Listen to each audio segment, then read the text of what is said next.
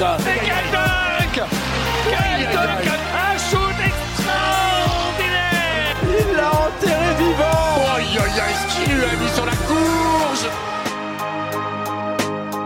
Bienvenue sur Crossover, le podcast 100% basket de Ouest France. Ils sont joueurs, joueuses, entraîneurs, dirigeants, agents et même consultants. Ils font la richesse du basket français et ils vous racontent les moments forts de leur carrière. Les grandes victoires bien sûr, mais aussi les défaites et les blessures qui ont jalonné leur parcours. Ils racontent le terrain, ses coulisses, ils parlent du sport, de leur vie d'athlète et de tout ce qu'on ignore lorsque s'éteignent les projecteurs, loin du parquet. Tous les 15 jours, retrouvez ces témoignages passionnants et sincères, truffés d'anecdotes et qui sauront à coup sûr entretenir votre passion basket. 17ème épisode avec Marie Patrux. Voilà quelques années déjà qu'elle est aux commandes de l'émission NBA Extra sur Sport, et ce n'est pas un hasard si son sourire et sa bonne humeur accompagnent quasi quotidiennement les passionnés de basket. Pendant plus de 20 ans, elle a écumé les parquets franciliens où son shoot l'a emmené jusqu'aux portes de l'INSEP. Sa réputation de joueuse, sa rencontre avec Stephen Curry ou encore la place des femmes dans le journalisme sportif, rencontre avec une vraie passionnée de sport, c'est avec Marie Patrux et c'est à écouter dans Crossover.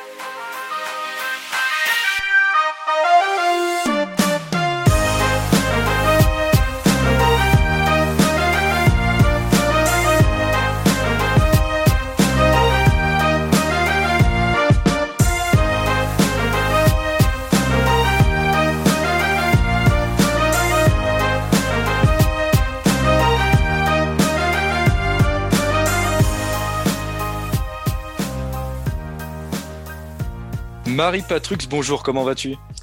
Bonjour à tous, bah, ça va bien, je te remercie. Bah écoute, déjà, c'est un, un, vrai plaisir de, t'avoir pour enregistrer ce, podcast. Déjà, un grand merci euh, ta disponibilité. Euh, alors, Marie, les, passionnés de basket qui nous écoutent te connaissent bien, te connaissent forcément. Euh, tu présentes quasi quotidiennement l'émission NBA Extra sur Bein Sport avec, euh, avec toute la petite troupe. D'ailleurs, on avait déjà reçu Rémi et Jacques dans, dans, ce podcast. Tu suis aussi du hand, du tennis, entre autres. D'ailleurs, tu étais, il y a quelques jours, là, tu suivais le, le mondial de hand. bon, J'imagine un petit peu déçu du résultat, non?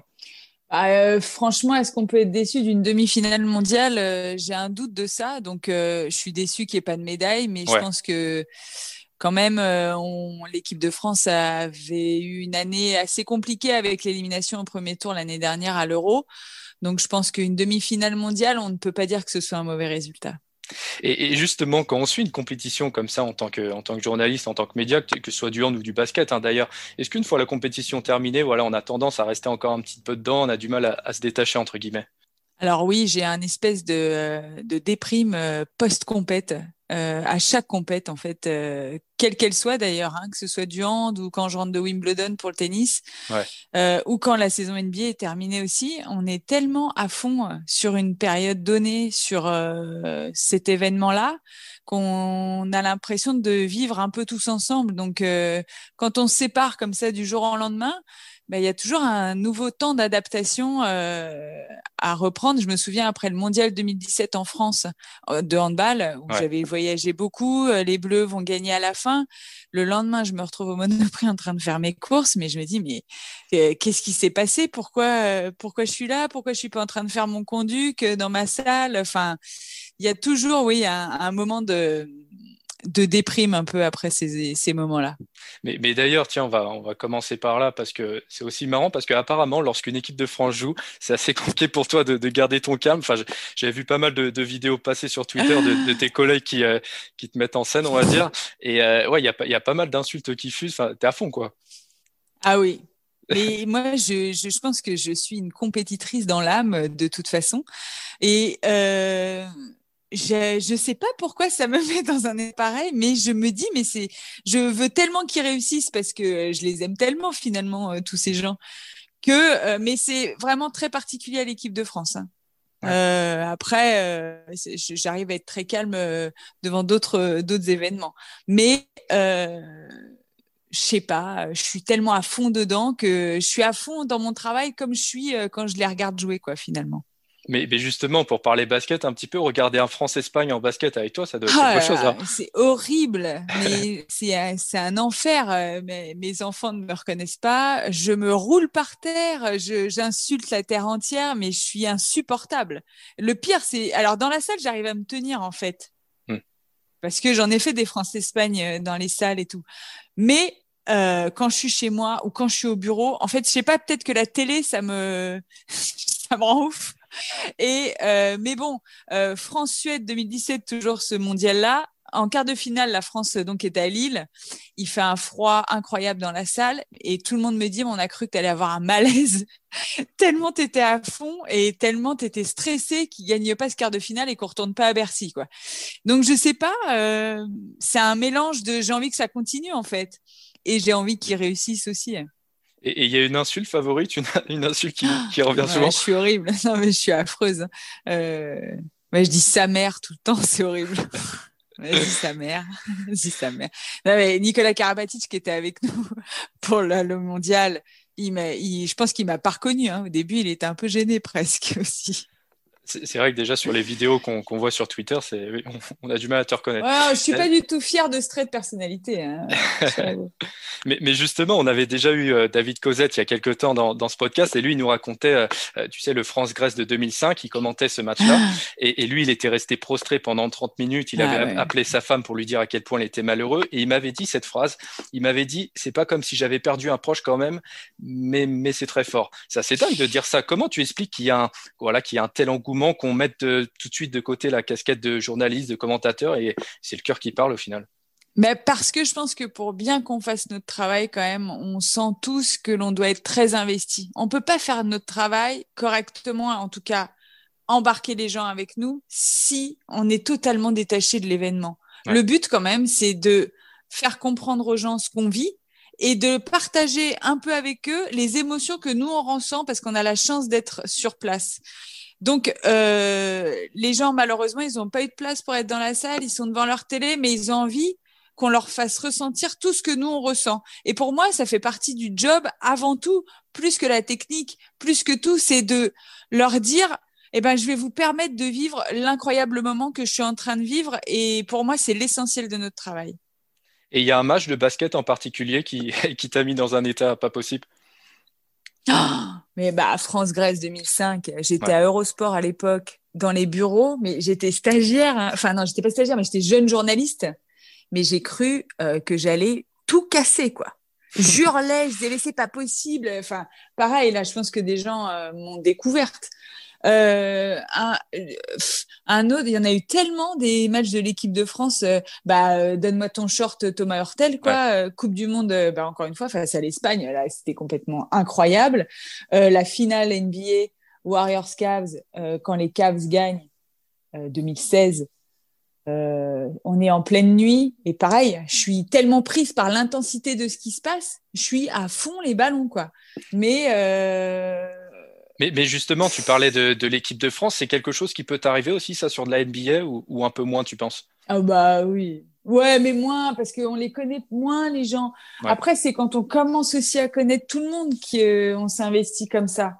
On, va, on, on essaie de rester objectif, évidemment, mais on peut pas. Euh,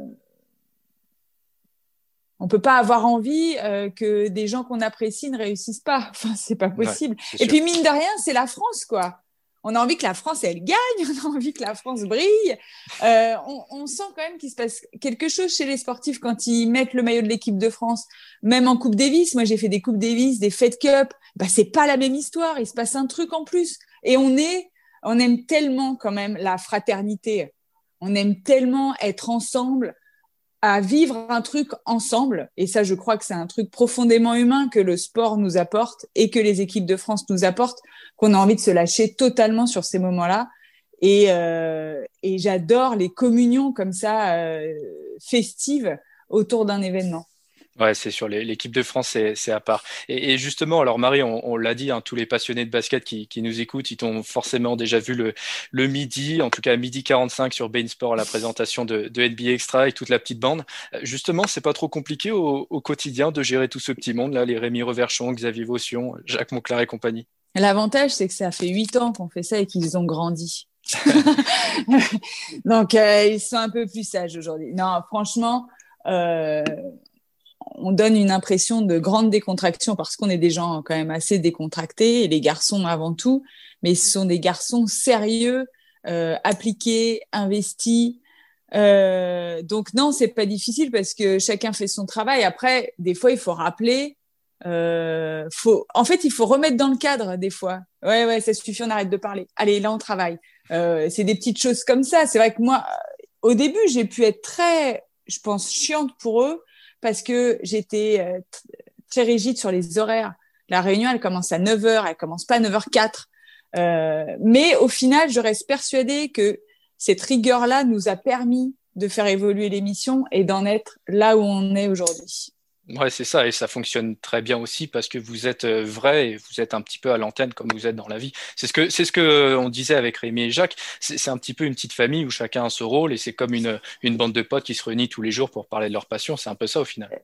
Bah, c'est exactement ça. C'est-à-dire que euh, on parle tout le temps de la cantine, mais euh, la cantine c'est sacré parce qu'on se retrouve autour de la table et que on débriefe ce qu'on vient de faire, on parle de nos vies, euh, mais on vit vraiment comme un clan, que ce soit euh, dans la rédac ou même après maintenant dans notre vie. Le WhatsApp NBA Extra, il vit euh, 24 sur 24. C'est-à-dire qu'on se raconte tout tout le temps. C'est et je pense aussi que ce lien qui nous lie euh, fait qu'on arrive à bien travailler derrière et qu'on arrive à avoir, euh, on a tellement confiance les uns en les autres qu'on peut être nous-mêmes à l'antenne. Mmh. Et, donc toi, Marie, tu es un petit peu la, la, seule femme au milieu de, tout ça, même si parfois il y a Audrey Soré avec vous. Euh, pendant longtemps, les, les, femmes qui parlaient de sport, c'était un, un, petit peu mal vu, entre guillemets, ça pouvait déranger même en termes de légitimité. Est-ce que c'est toujours le cas aujourd'hui, euh, selon toi? Euh, écoute, euh, alors ça doit être le cas puisque cette question, je pense qu'on me la pose à chaque fois. donc, j'imagine qu'il euh, y a encore des gens qui se posent la question. Donc, euh, alors moi, il faut savoir que je n'ai jamais eu aucun souci. J'ai eu des petites réflexions, j'ai eu des trucs, mais moi, ça, moi, je m'en fous. C'est mon objectif, c'est de travailler. Donc, on peut me dire ce qu'on veut. en tout cas, moi, à Beansport, je n'ai pas ce problème-là. Voilà je ne me sens pas illégitime. Je je je crois pas que les filles de Bean euh, soient illégitimes et je crois pas que les gens qui travaillent avec nous se posent la question. Et c'est peut-être ça le plus important. Mmh. C'est-à-dire que euh, je suis à ma place, il y a personne euh, qui va venir me dire euh, tu devrais pas être là. Voilà, c'est bah oui, c'est normal, c'est Marie. Bon bah mmh. voilà. Euh, donc je, je pense que peut-être même les gens ils seraient tristes qu'il y ait moins de filles puis je vois pas pourquoi on se pose cette question. Je trouve ça tellement. Euh, on dirait qu'on n'est plus au Moyen Âge, quoi, en fait. Ouais, c'est sûr. C'est sûr. Et, et, tu me dis si je me trompe, mais, mais parfois peut-être que les gens confondent aussi le, le, journaliste et le consultant. Par exemple, Jacques ouais, a, a, son rôle de consultant qui est de décortiquer le jeu, de donner son avis. Toi, justement, c'est orchestrer tout ça et c'est complètement différent au final comme rôle. Bah oui, je, euh, non mais je suis, je, je suis tout à fait d'accord avec toi. Les gens ne savent, enfin les gens, il y a beaucoup euh, de personnes qui confondent euh, mon rôle, le rôle de Jacques, le rôle de Rémi, le rôle de Xavier. Mais déjà, tout le monde pense que je devrais être Jacques Monclar. Bah mmh. non, c'est pas mon travail, c'est pas ça qu'on me demande. Au contraire, mon, ce qu'on me demande, c'est de d'être très pédagogique et de permettre à Jacques de d'expliquer à tout le monde ce qui est en train de se passer sur le terrain. Donc, euh, je veux dire, il y a un journaliste euh, médical, on va pas lui demander de savoir faire une opération du cœur. C'est ça que j'arrive pas à comprendre pourquoi dans le sport comme ça, il faudrait qu'on soit des ayatollahs euh, du sport qu'on traite. Alors oui, on doit avoir la culture du sport qu'on traite. Oui, on doit connaître l'histoire du sport qu'on traite et les informations, parce qu'on est journaliste, donc on doit traiter des informations. On n'est pas là pour traiter un fond de jeu ou un, un je sais, enfin la technique quoi. C'est le travail de Jacques, c'est le travail euh, de François-Xavier Houlet sur le tennis, c'est le travail de Fabrice euh, sur le handball, de Fabrice Santoro sur le tennis. Moi, je suis là pour décortiquer tout ça et permettre une meilleure compréhension à ceux qui nous regardent. Donc ça, c'est vraiment un truc que je, et je ne comprends pas pourquoi ces deux métiers sont sont si mélangés par les gens qui nous regardent finalement. Et, et, on sait que, que, parfois ça peut être compliqué avec les réseaux sociaux où là la critique est, est plus facile, surtout que euh, bon certains ne sont pas très malins non plus. Euh, comment tu gères ça toi de, de ton côté ces, ces, petites attaques? Alors euh, de mieux en mieux. J'ai vu que tu les justement tu les mettais en avant. Non, et, mais, euh, ouais, mais faudrait que j'arrête tout ça.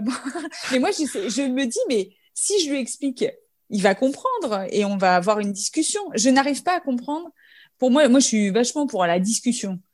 Genre, on va se parler et on va se comprendre et on va pouvoir avancer. Parce que euh, juste me laisser insulter comme ça, mais je me dis, mais c'est pas possible. Quel est le plaisir qu'il va prendre à m'insulter? Il, va, il a réussi sa journée? Enfin, je vois pas pourquoi c'est un objectif de vie en fait. Donc, euh, je fais cette erreur de répondre, en effet. Mais je me dis que peut-être sur les 100 qui vont m'insulter, si j'ai répondu à deux, bah, peut-être que ces deux-là, ils vont se dire, bon, bah ouais, on a eu tort. On le fera hmm. plus. Ah, c'est le problème des, réseaux sociaux aussi. Et est-ce que ça t'est déjà arrivé, bon, pas sur Bein, j'imagine, avec l'équipe actuelle, mais, mais tu es passé aussi par l'équipe TV, Eurosport notamment. Euh, est-ce que ça t'est déjà arrivé sur un plateau avec des invités de, ne pas être considéré euh, parce que, euh, bah, parce que tu es, une femme, tout simplement? Oui, ça m'est arrivé. C'est arrivé? Oui, ça m'est arrivé. pas beaucoup. Vraiment, alors, vraiment pas beaucoup. je me souviendrai toujours d'une fois, je ne dirais pas qui c'est, euh, mais euh, une personne euh, qui ne m'a pas regardé une seule fois, euh, que quand je posais des questions, il faisait semblant de pas entendre. Enfin, c'était horrible, quoi. J'étais pas toute seule sur le plateau. Mais l'ignorance comme ça, parce qu'on est une fille, c'est complètement, c'est complètement dingue. Mais bon, euh, ça m'a pas empêché d'essayer de continuer à poser mes questions et euh, voilà. Mais en plus, moi, je peux être du genre à dire, euh, mais je vous pose un problème ou quoi. Au bout d'un moment, si on vient vraiment me chercher, je pense que on, on me trouve et ça m'énerve et j'ai du mal à. Je suis quelqu'un assez d'impulsif, donc j'ai besoin de dire les choses, quoi. Et, du coup, là, on parle de, la, différence ou l'écart enfin, entre la, journaliste et, le journaliste. Euh, quel regard, toi, tu portes justement sur la différence entre le sport féminin et le sport masculin, notamment dans, sa médiatisation aussi? Bah moi, je traite par exemple du hand masculin et du hand féminin. Euh, je traite ce sport de la même manière. Euh, les équipes de France sont traitées de la même manière, que ce soit au mois de décembre ou au mois de janvier. Après, je, j'ai peur que la pandémie là euh, fasse beaucoup de victimes dans le sport féminin notamment. Mais euh, je, je, pense que plus on le traite de la même manière, et mieux il est considéré. Ce sport féminin.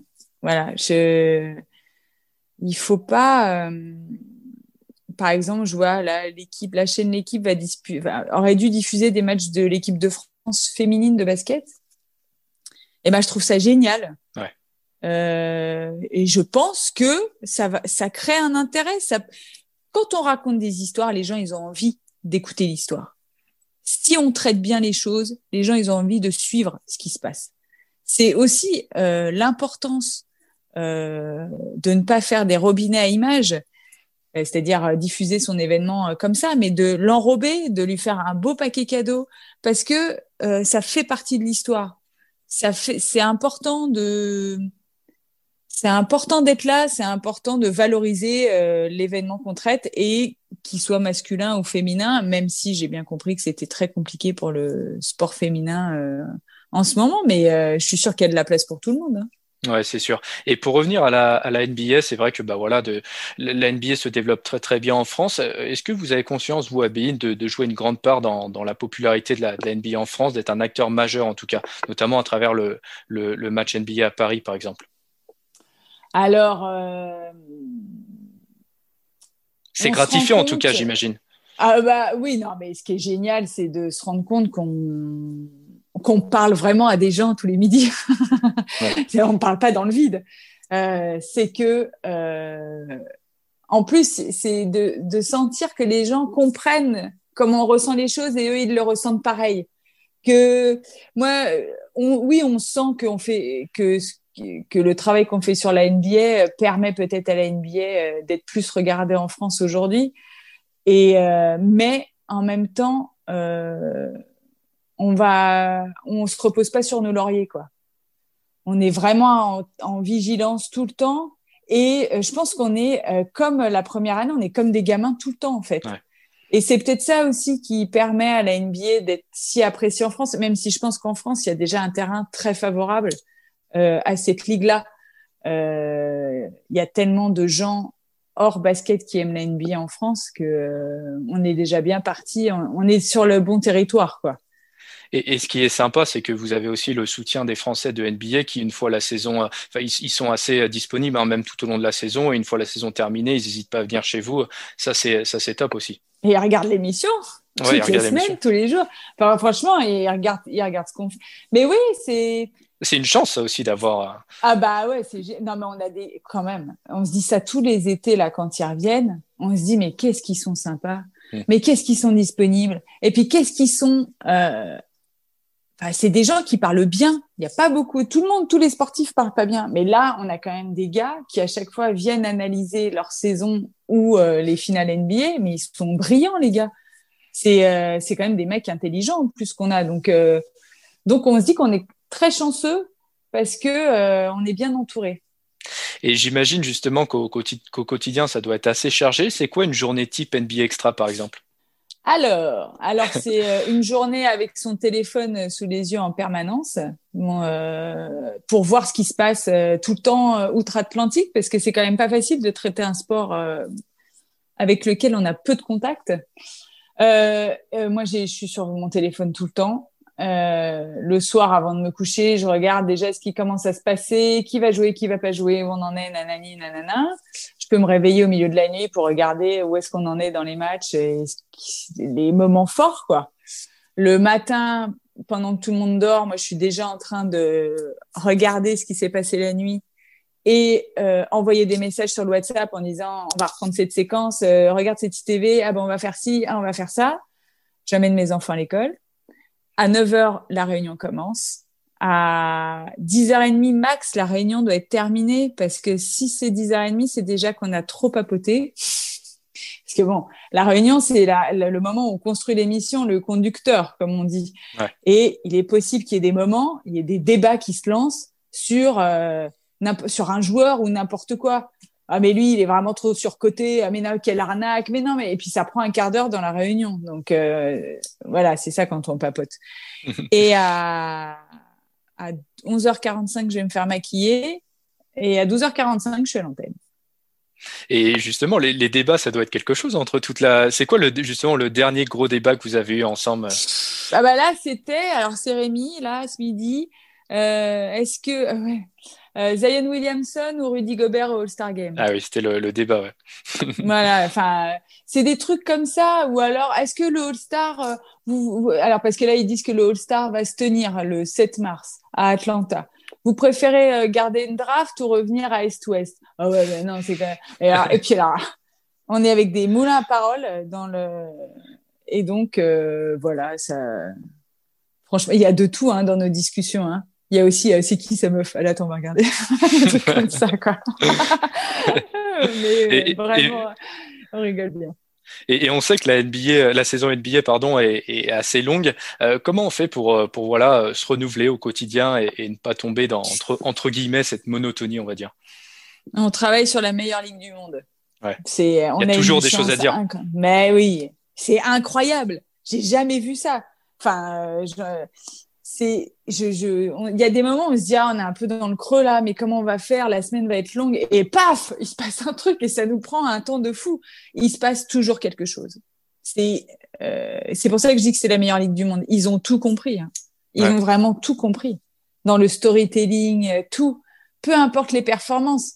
Finalement ce qui est plus fort c'est les joueurs, c'est l'histoire qu'il va y avoir dans chaque conférence. Enfin, euh, on vit un feuilleton quoi toute l'année, donc on n'est jamais lassé. C'est vrai que c'est assez incroyable. Euh, alors Marie, on, sait que toi, tu es une fan inconditionnelle de Stephen Curry. Euh, d'ailleurs, tu avais fait une longue interview avec lui, je crois que c'était en septembre 2017. Il est comment en vrai, Stephen Curry?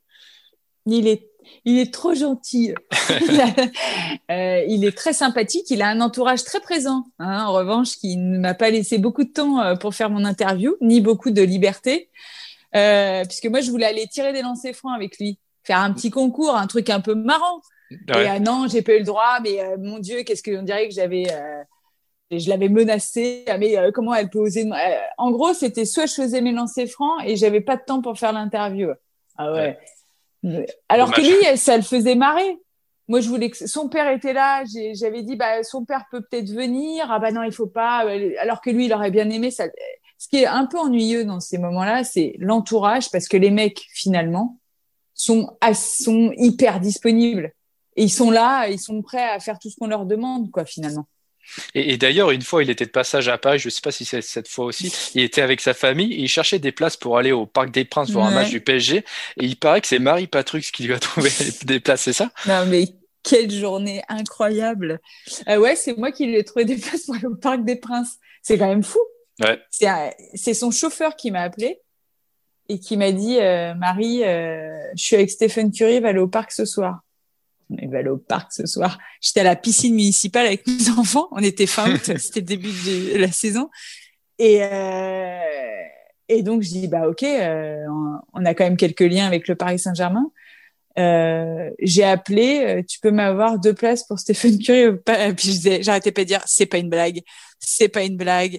Et là, ça a été le branle-bas de combat parce que, euh, alors au début, euh, il voulait le mettre genre en tribune. J'ai dit non, mais il faut quand même le mettre un peu en loge aussi. Alors je comprenais, il fallait qu'il soit au carré pour. Enfin bon, et puis lui, il était, il était tranquille. Hein. Euh, enfin, il a fait tout ce qu'on lui a demandé. Il a, il a accepté de faire une interview pour le PSG, alors que lui, il voulait juste venir voir le match de foot. Euh, il a échangé les maillots et tout. Euh, euh franchement, c'était, c'était quand même hyper cool. Il m'a, et puis à la fin, bon bah voilà, c'est Marie qui t'a eu les places. Ah bah merci, c'est trop sympa. Enfin, c'était vraiment deux touristes à Paris, quoi. Ouais. Ils étaient en balade à Paris et lui, il adore le foot, donc il a voulu aller voir un match de foot. Il adore Neymar et tout en plus, donc voilà. Et, pour revenir à, NBA Extra, tu te souviens de ta toute première fois NBA Extra? Alors c'était pour les finales 2013. D'accord. Donc tout le monde était aux États-Unis euh, Tout le monde était aux États-Unis. Moi j'étais avec Chris et Eric. D'accord. Et j'ai fait toutes les finales. C'était Miami-San Antonio. Et c'est Miami qui gagne cette année-là. Et euh, il y a Horace Grant qui est venu. C'était complètement fou, ça aussi. Ah ouais, bon, bah, demain, il y aura Horace Grant. Euh, ah bon? Euh, Voilà, que des trucs comme ça. Et, et en fait, ça s'était très bien passé. Et c'est Charles Bietri et Florent Ozo qui m'ont dit bah, tu reprends l'émission à la rentrée. C'est fait progressivement. Et c'est vrai qu'on ne te voit jamais commenter des, des matchs. C'est quelque chose qui te plairait, ça? Alors, je l'ai déjà fait quand j'étais à Eurosport. J'ai commenté des, genre des U18, des U quelque chose comme ça, des jeunes, quoi.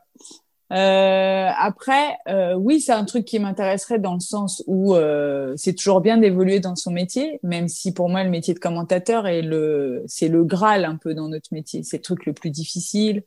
C'est euh, pour moi les, les, meilleurs journalistes sportifs sont les commentateurs et euh, Vincent Duluc, euh, voilà, les gens qui écrivent les grandes plumes de l'équipe. Mmh. Mais je trouve que commenter, c'est incroyablement difficile.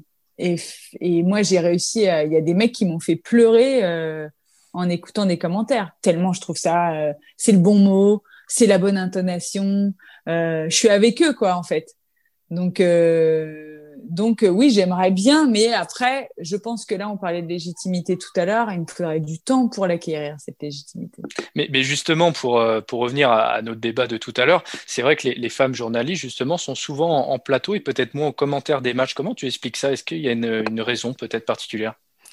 Bah Déjà, je pense qu'il y a une raison de euh, compétence euh, rapide. Moi, en gros, moi, je voulais pas faire de plateau. Hein. Quand je suis sortie de l'école, euh, je, n'avais fait que des stages en radio. J'étais à fond dans la radio euh, et tout ça. Et puis j'ai fait euh, un stage à Eurosport. Et euh, à Eurosport, je faisais des JT du news. Et puis un jour, on m'a dit non mais là, viens faire un essai en plateau. Moi, j'ai fait mon essai en plateau et je me suis bien sentie dans cet exercice-là. Donc on m'a dit bah ok, vas-y. En fait, moi j'y suis allée parce qu'on m'a dit que j'étais bonne dans ce truc-là. Donc je l'ai fait comme ça.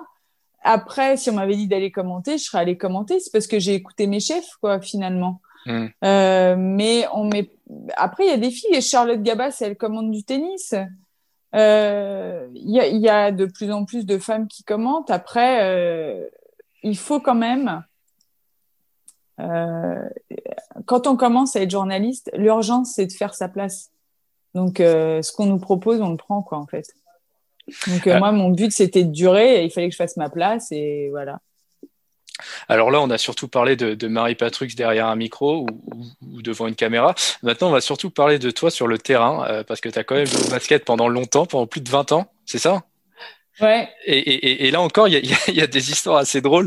Par exemple, j'ai vu que tes, adversaires t'appelaient Nelly Olson comme, euh, comme la, petite dans la petite maison dans la prairie. C'est ouais, ouais, ça m'a pas trop fait rire hein, quand elles me l'ont dit, mais euh, mais, j'étais un tyran, mais j'étais horrible, ah horrible, horrible. Mais la tête à claque. Mais en même temps, je voulais tellement gagner que euh, voilà, euh, j'ouvrais ma bouche tout le temps, tout le temps. Je je pouvais pas me taire. Je sais pas me taire de toute façon. Donc c'est un peu mon problème, hein. Mais mais oui, j'étais Nelly Olson. Mais après, j'étais une bonne coéquipière, hein, on rigolait bien. on faisait des bonnes fêtes et tout. Mais euh, j'ai pas beaucoup d'amis euh, qui étaient mes adversaires. et, donc là, on l'a dit, hein, tu as, un vrai passé basket. Tu étais issu d'une famille de basketteurs, euh, d'ailleurs. Enfin, en tout cas, quasiment tout le monde joue au basket dans ta famille, c'est ça? C'est exactement ça. Mon grand-père jouait, maison, mon père et mes oncles. Mon père a joué à Denain avec euh, les frères Beugnot, euh, contre le père de Jacques aussi euh, à une époque. mon père a, une, il a fait le comment ça s'appelle? Le service militaire. Enfin bref, c'est un peu équipe de France, tout ça. Et et moi j'ai joué, mon frère a joué et ma fille joue aujourd'hui. D'accord. Et, pour toi, le basket, justement, c'était c'était du plaisir avec les copines ou tu avais des ambitions tu, tu, voulais faire quelque chose dans le basket? Alors moi, euh, ce, qui a, ce qui était cool, c'est que je me suis très bien débrouillée tout de suite. Donc je me suis très vite amusée à ce sport-là et les détections, euh, sont, on commence jeune. Hein, et j'ai été prise dans l'équipe du Val d'Oise, parce que je jouais dans le 95.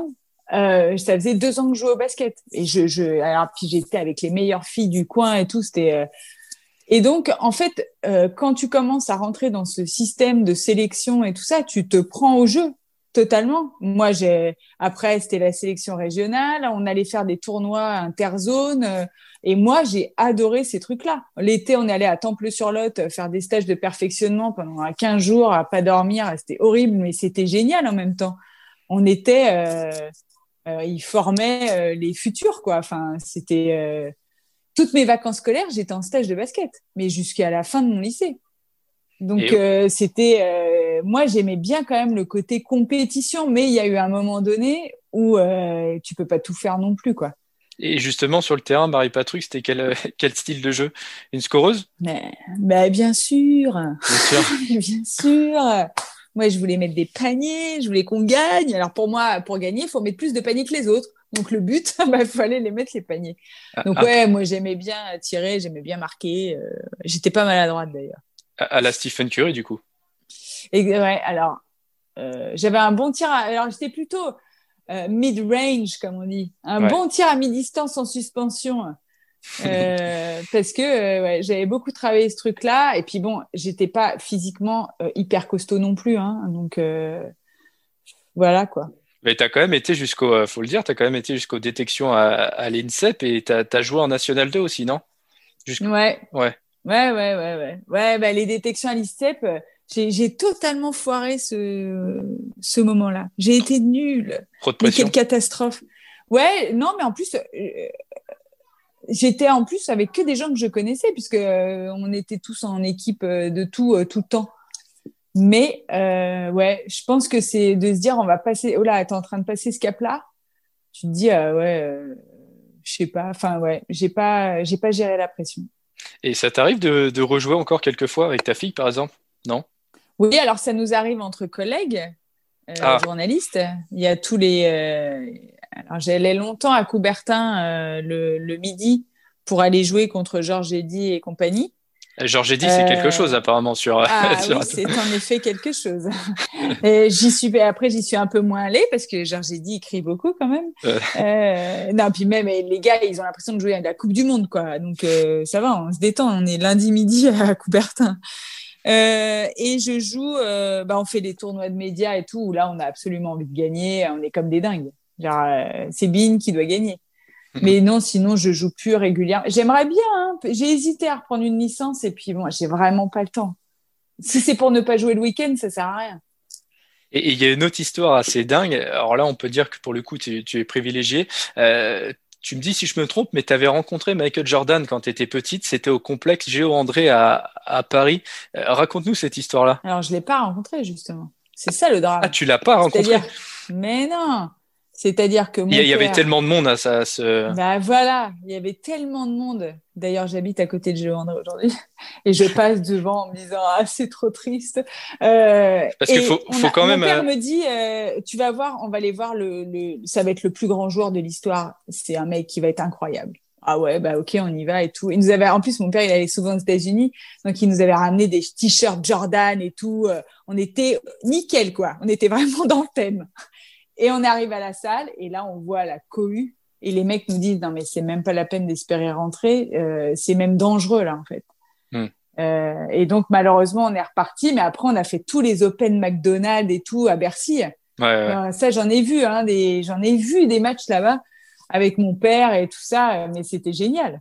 Ouais, parce qu'il faut quand même raconter, Géo André, c'est une toute petite salle dans le 16e ah à Paris. Et ouais, ce jour-là, il y avait tellement de monde. Mais d'ailleurs, il avait pris un petit peu peur, Michael Jordan. Et c'est Georges Eddy qui, le, qui était là pour le rassurer. C'était en 90. C'était la première fois qu'il venait en France euh, à, l'époque. Et, euh, et, en parlant de, de légende du basket, tu avais aussi fait un camp de, de basket avec Robert Parrish à Boston, c'est ça? Ouais, ouais, Ah oui, j'ai fait des stages aux États-Unis, ouais. Avec mon frère, on est parti. Euh, mes parents nous mettaient dans l'avion et on partait. Mais c'était génial. C'était, mais euh, franchement. Donc là, c'était, j'avais fait à Boston et à New York. Et à Boston, on était dans une fac, euh, vraiment euh, le cliché, les petites briques rouges et les espaces verts partout. Et ce qui était, moi, ce que j'avais bien aimé, donc nous, on était les petits Français, tout ça. Et moi, il me faisait jouer avec les garçons. D'accord. Et c'était top. Donc j'étais trop contente parce que j'étais la petite française. T'as vu la petite française, elle est pas mal. On va la faire jouer avec les gars. Et donc, je jouais que euh, avec les garçons pendant ce, pendant ce stage-là. Et il y a même euh, un lycée qui m'a demandé si je voulais pas rester et intégrer leur équipe. C'était trop marrant. On a appelé mes parents et euh, mes parents ont dit non mais tu fais n'importe quoi là. Et alors que moi je voulais rester parce que les, les gens ils voulaient que je vienne avec eux euh, et que je commence un cursus euh, pour être dans l'équipe de basket. Ça t'aurait plu ça? Justement du ah bah, stade de l'intérieur ouais. Ah bah ouais. Non mais alors là tu aux États-Unis et euh, tu joues au basket, parce que c'est quand même génial les stages de basket là-bas. C'est pas du tout euh, à la française où c'est jamais assez. Là, tout ce que tu fais, les mecs ils te disent mais c'est génial, vas-y continue, c'est super. Mais enfin, c'est pas du tout la même approche pédagogique.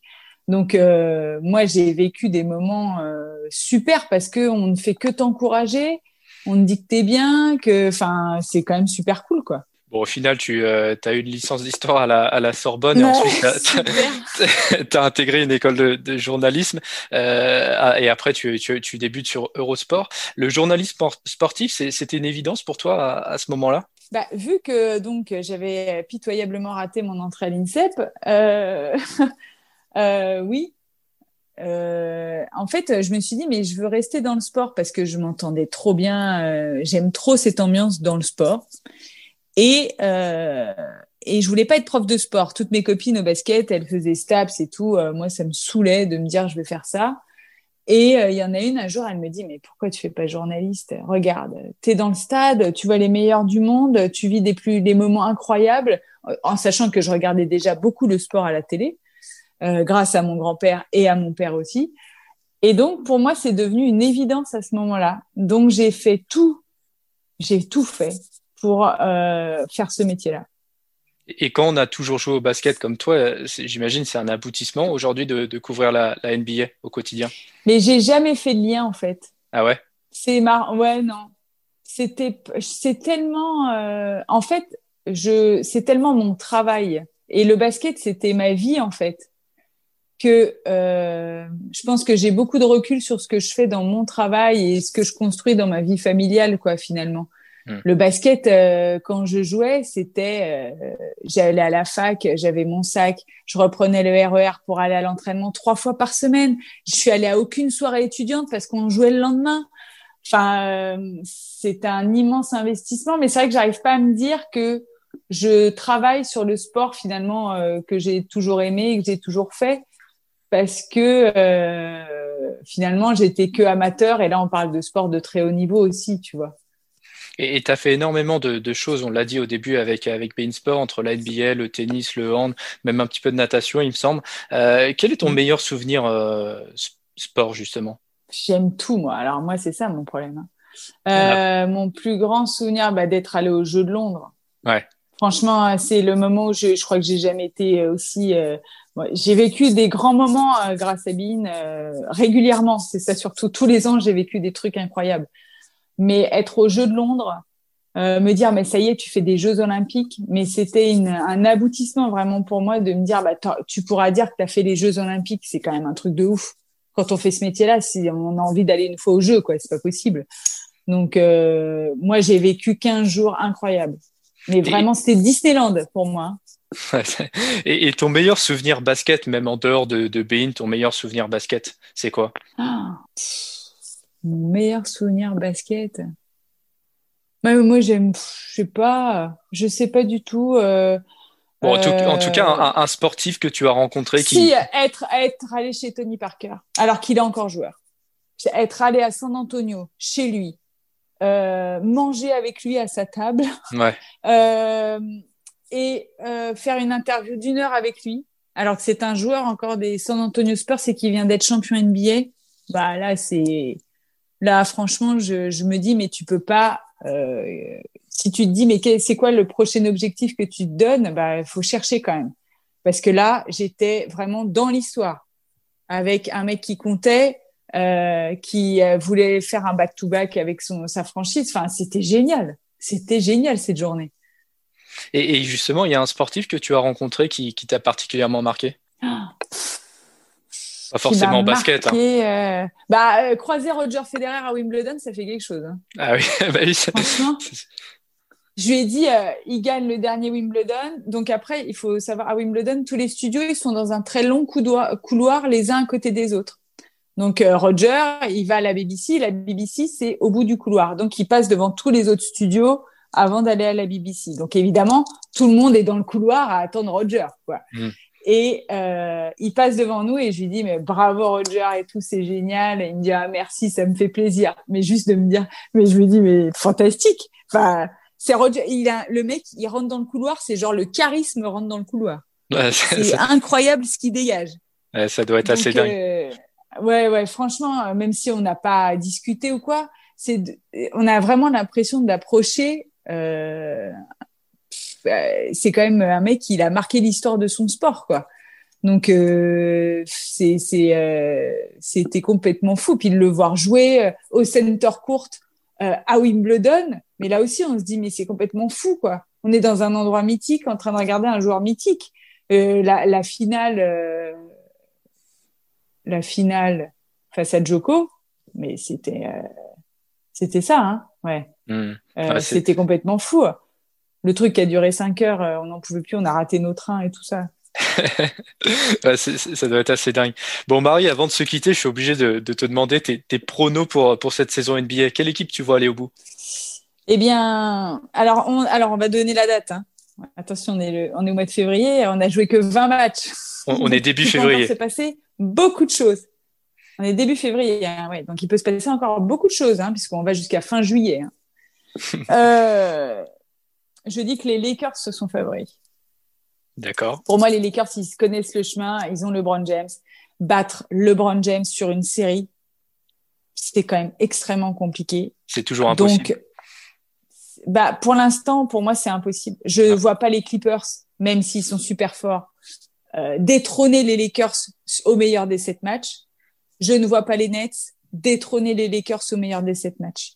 Il y a ces équipes-là, elles sont encore trop instables et peut-être trop jeunes dans leur collectif pour aller euh, bousculer euh, LeBron James, qui n'est pas tout seul, ne l'oublions pas, euh, qui est avec Anthony Davis quand même.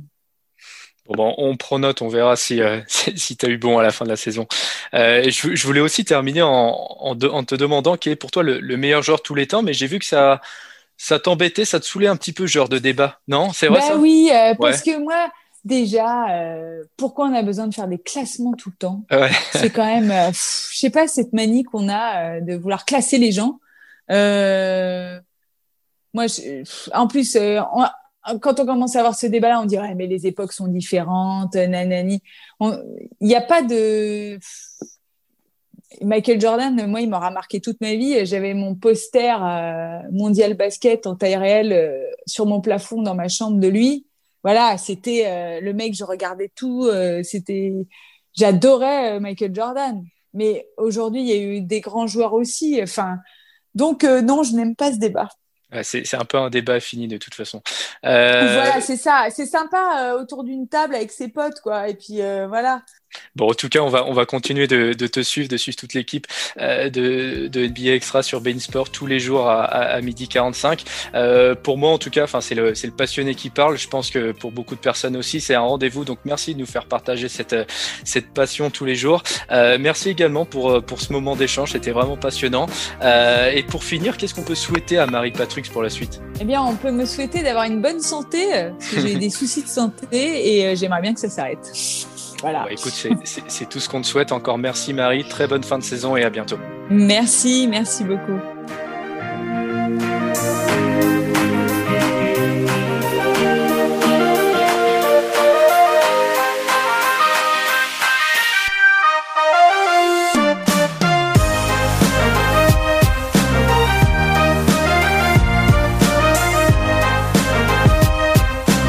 Retrouvez cet épisode ainsi que nos autres productions sur le mur des podcasts et aussi sur notre application Ouest France. N'hésitez pas à nous mettre 5 étoiles si vous avez aimé ce programme.